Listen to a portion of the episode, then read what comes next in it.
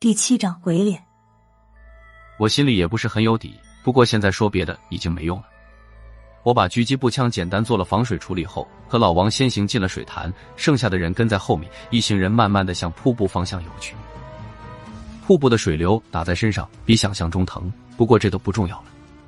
我在瀑布内侧山体上发现了两排用于攀爬的巨型钢钉，这些钢钉还做了防滑处理，由于被瀑布挡着，在瀑布外面根本没法发现。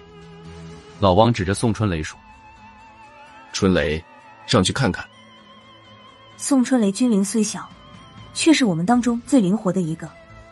两分多钟后，他爬下来汇报：“王队，让沈哥说中了，上面有个山洞。看见莫特一伙人了吗？没有，不过洞口有人经过的痕迹，像是故意留下来的。那就差不多了，上去吧，都小心点。”老王发话了，踩着钢钉爬了十来米，就看见了宋春雷说的山洞入口是条一人多高的缝隙。我跨进山洞的一瞬间，就感到脑袋里一阵剧痛，像是有股气流从天灵盖里冲了出去，疼得我瞬间失去了意识，两眼一黑，差点就要从洞口掉下去。幸好后面上来的老王推了我一把，把我直接推进了洞口。进了山洞后，一瞬间我又恢复了意识，头痛的感觉消失的无影无踪。睁开眼睛看周围的景象，清晰无比。我没带夜视仪，没有半点黑夜里看东西的感觉，这感觉出奇的好。老王到我跟前做了个手势，询问我发生了什么事。我摆摆手，示意我很好，刚才只是不小心滑了一下。老王咧嘴笑了，伸手向我虚劈了一下，这是在说回去会好好训练。全队进到山洞以后，老王一个手势。我们分成两队，沿着洞壁的两侧潜了进去。我的眼睛越来越适应黑暗的环境，索性关了狙击步枪的夜视瞄准仪。山洞内部是葫芦形，越往里走空间越大，就好像没有尽头似的。这山才多大，被山洞蛀空了。走了二十来分钟还没看到尽头，更别说莫特胖子那十几个人的行踪了。妈的，这条路到底有没有尽头？老王终于忍不住开始用谜语了，只是声音压低了很多。老王，前面有人。走在最前面的刘金生有了发现，压低了声音说道：“全队人的动作顿时停了下来，枪口对准前方二十米左右的人影。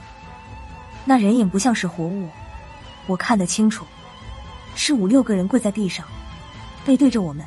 看他们的身形很瘦小，而且头垂得很低，一动不动的。”没有一点生气。刘金生和宋春雷走在最前面，老王给了他俩一个手势，两人配合掩护，几步跑到人影跟前。之后两人的举动很是不合常理，他俩举着枪一动不动对着下跪的人，就像被人点了穴。过了两三秒钟，刘金生出声了，他的声音变了调，显得十分不自然。你们来看看吧。走到跟前才看明白，地上跪着的五具尸体，说的更准确一点，是五具无头的干尸，也不知道死了多久了。双手反绑在背后，全身的肌肉脂肪已经完全风干，紧紧贴在骨头上。干尸上的衣服已经被扒光，能辨认出来是五具男尸，而且死的有些年头了。这是什么鬼地方？老王嘟囔一句后，想起应该向中队长报告了。这时才发现无线电通话器没有信号，应该是被山洞屏蔽了。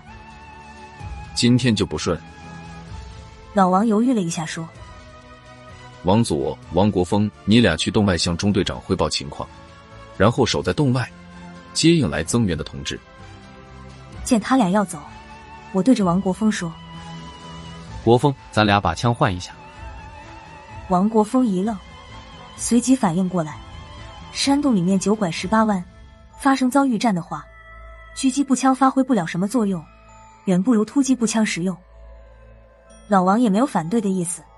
等我们俩交换了枪支和弹匣，他略一沉思说道：“王佐，你再分两个弹匣给沈了。”王佐把弹匣递给我之后，索性又摘下了夜视仪。辣子，我出去这个就没用了，你带吧。我推了回去。我是夜视眼，能看见。老王不太相信的说：“你是夜视眼，我怎么不知道？你也没问过我呀。我一阵郁闷，总不能说我是二十分钟前才有的夜视眼吧？王佐和王国峰走了之后，我们七个人又向前走了十来分钟。这一路上遇到的无头干尸越来越多，开始还是稀稀拉拉的几个，最后竟然沿着墙体两侧齐刷刷的跪了两排。就算我们几个见过点世面，也经不住这样的阵势。张云伟忍不住说：“我说那个向导老林怎么老是讲破不邪门的？这么多无头鬼鬼在这儿，不邪门才怪。”少说一句吧。老王也觉得后脊梁直冒凉气。别说那么多没用的，快点找着莫特那几个王八蛋，快点解决，快点离开这个倒霉的地方。王队，不就是几个死人吗？宋二愣子出声了。活蹦乱跳的咱们都不怕，还怕几个没头的？老王对宋二愣子的见解给了肯定。宋春雷，你把嘴给我闭上。我对宋春雷说道：“春雷啊，大人说话，小孩子别插嘴。”王队，前面没路了。走在前面的李岩说道：“嗯。”老王走到前面，果然已经到了尽头，面前是一道五丈高的山墙。妈的，走错了，还是他们根本没进山洞？老王的脸色有些发白，回头看我的眼神已经不善。沈拉。都是听你的话，这次咱们猎隼丢人丢大发了。我心里也没底了，围着山墙来回走了几趟，瞅着山墙特别别扭，墙体竟然把我的影子映了出来。王队，这面墙有问题。老王凑了过来，就差把脸贴墙上了。什么问题？他带着夜视仪，虽然能在黑夜里看见山洞的景物，效果却远不如我看得清楚。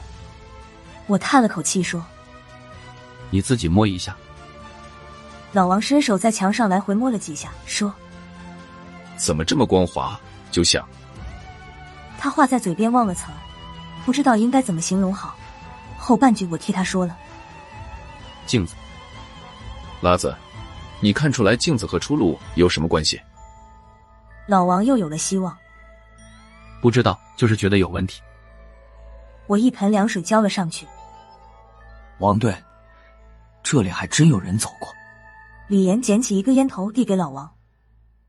大中华娘的，贩毒的就是有钱。老王有点愤愤不平。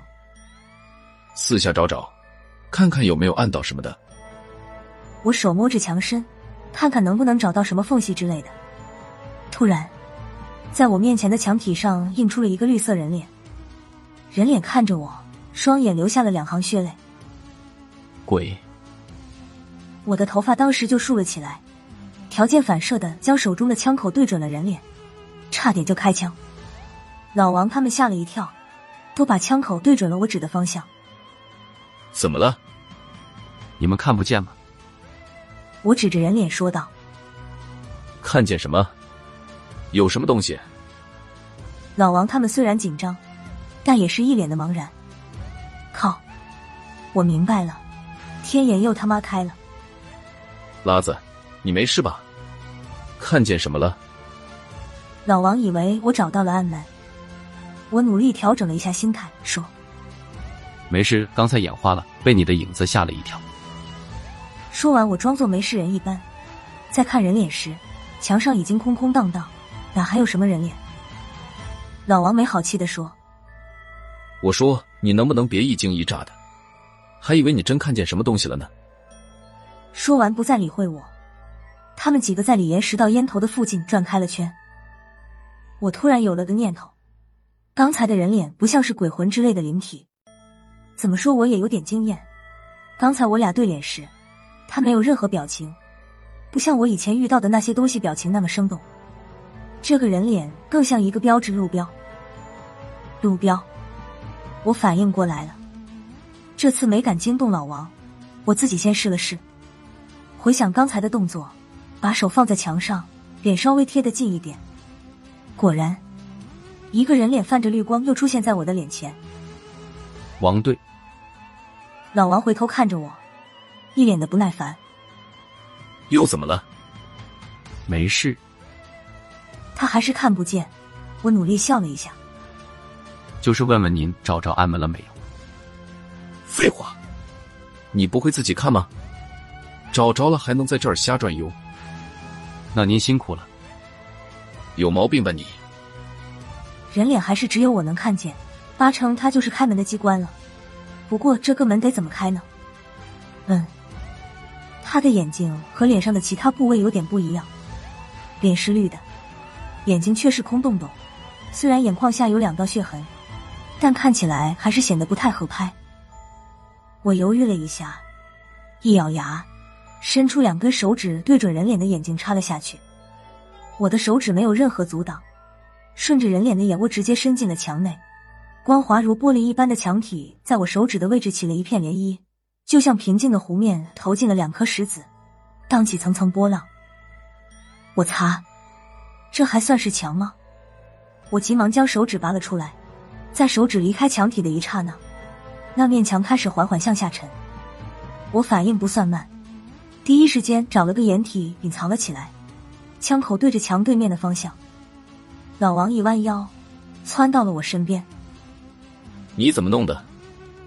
你以为是我弄的？我一脸的无辜相。我还纳闷呢，突然整面墙都下沉了，还以为是你们干的。真的，老王一脸狐疑。我转移了话题，别那么多话了，小心墙那边吧。那面墙终于完全落下，里面并没有我想象的成箱成箱的毒品和正在交易的莫特胖子等人。看着眼前的景象，我们七个人愣住了。刘静生说了一句：“他姥姥的，这是什么鬼地方？”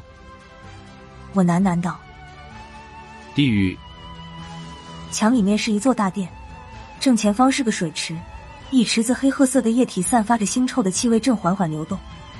大殿中央堆放着用人头搭建的高塔，墙壁上描绘着几乎是人世间所有的极刑，有扒皮抽筋的，有千刀万剐的，还有五马分尸的。大殿的尽头并排坐着两具干尸，和刚才看见的不同，这两具干尸倒是全须全尾，零件齐全，身上裹着白色的长袍。两具干尸做着相同的动作，双手向天，好像在向苍天祈求什么。大殿周围摆放着几十盏长明灯，长明灯已经被人点着，绿色的火苗上下窜动，看得人心惊肉跳。这时的场面静悄悄的，静得我都能听见自己的心砰砰直跳。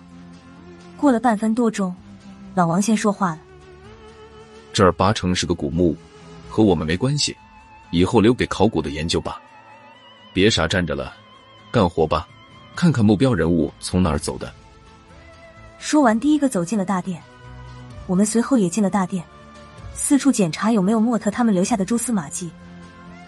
从脚踏进大殿的那一刻起，我就感觉有双眼睛在暗处盯着我，距离那两具干尸越近，这感觉越强烈。奶奶的，八成是被那东西盯上了。上次差点被水鬼附身后，三叔带我回家见了那个秃老道。老道士给了我应急的办法，要是再遇到类似的情况，第一时间要装作没事人一样，千万不要惊慌失措，更不要给出你能看见他的信号，然后找个男人扎堆的地方待着，借阳气抵挡阴魂。最后一招骂大街，什么难听骂什么，祖宗奶奶叉叉点点的全带上，鬼怕恶人，有时候这招最管用。我快走几步到了老王身后，周围是宋春雷、刘金生他们。清了一下嗓音，我开骂道：“妈了个逼的！这帮毒贩子上辈子造孽，这辈子缺德，吃人饭不拉人屎的玩意儿！要是我抓住了那几个毒贩子，老子就亲手把他们的肚子豁开，把他们的肠子掏出来，套在他们的脖子上，这么一脚，奶奶哥熊的！这不算完，还得把他们的头砍下来，就照张云伟旁边的人头塔样子，也搭个人头塔。什么？你吓唬我有意思吗？”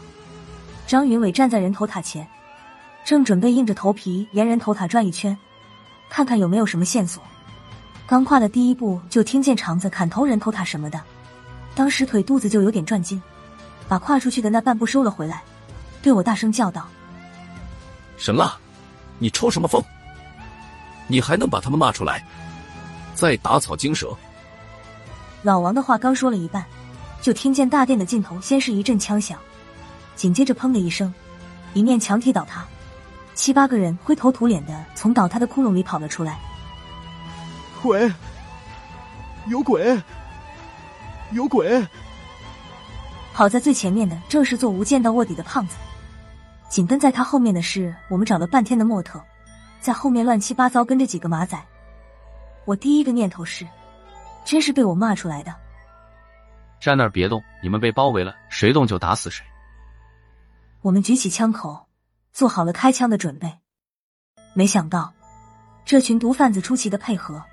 莫特扔了手中的枪，先是主动跑过来，伸出双手，用一口流利的普通话说：“抓我吧，只要能带我出去，怎么样都行。”边说边向身后的洞口看去，他手下的马仔也都缴了械，戴上了手铐，蹲在地上。